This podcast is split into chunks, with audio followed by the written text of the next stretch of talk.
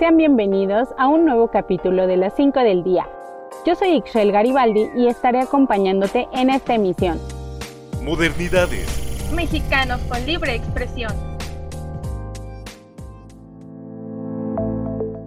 En noticias nacionales, iniciamos con la novedad de que ya están las primeras conclusiones respecto a las causas del accidente en la línea 12 del metro del pasado 3 de mayo se habría desplomado un tramo de la estructura del metro Olivos. Ocurrió fue el vencimiento de una trave en el momento en que iba pasando un convoy, un tren.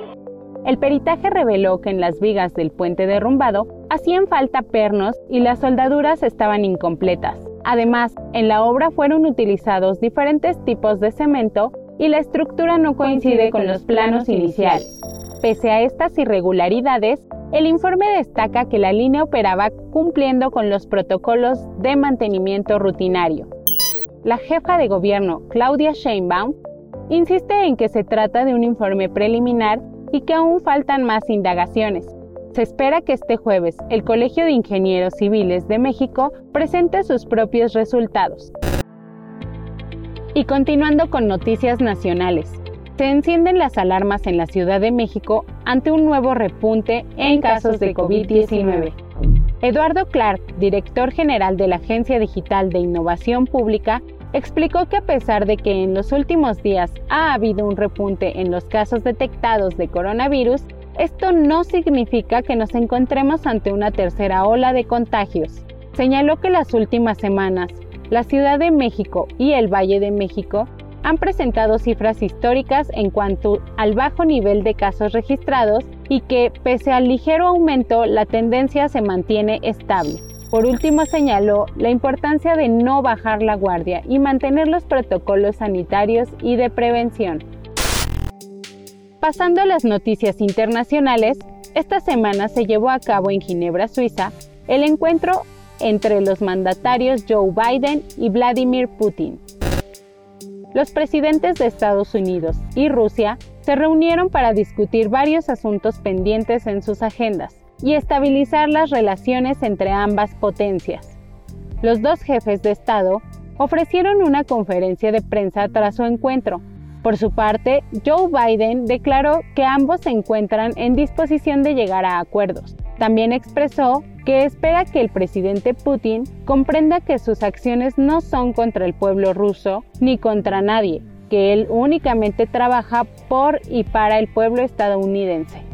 Por su parte, el presidente ruso Vladimir Putin calificó su reunión con el mandatario americano como constructiva y declaró que los dos países están dispuestos a buscar la solución a los problemas bilaterales entre ambas naciones.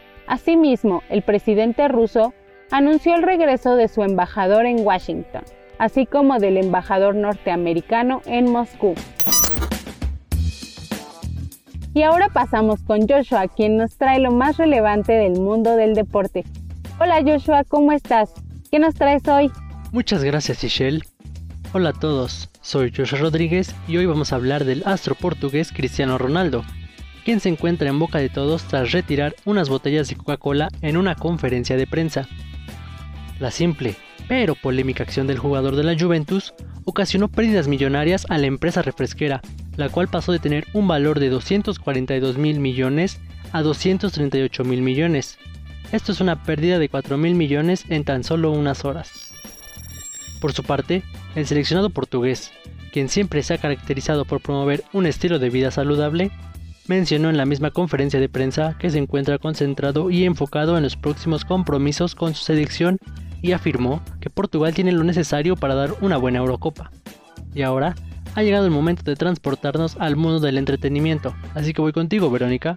Muchas gracias y buen fin de semana.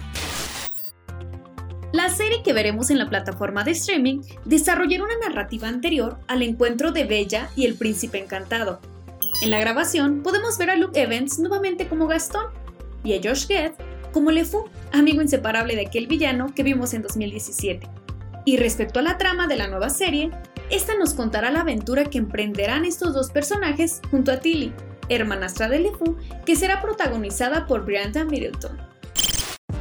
Estas fueron las 5 noticias más importantes del día.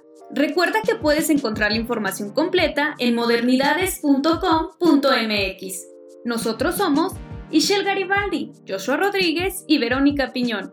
Y te esperamos en la siguiente emisión. Excelente fin de semana. Solo en Modernidades tienes las 5 del día.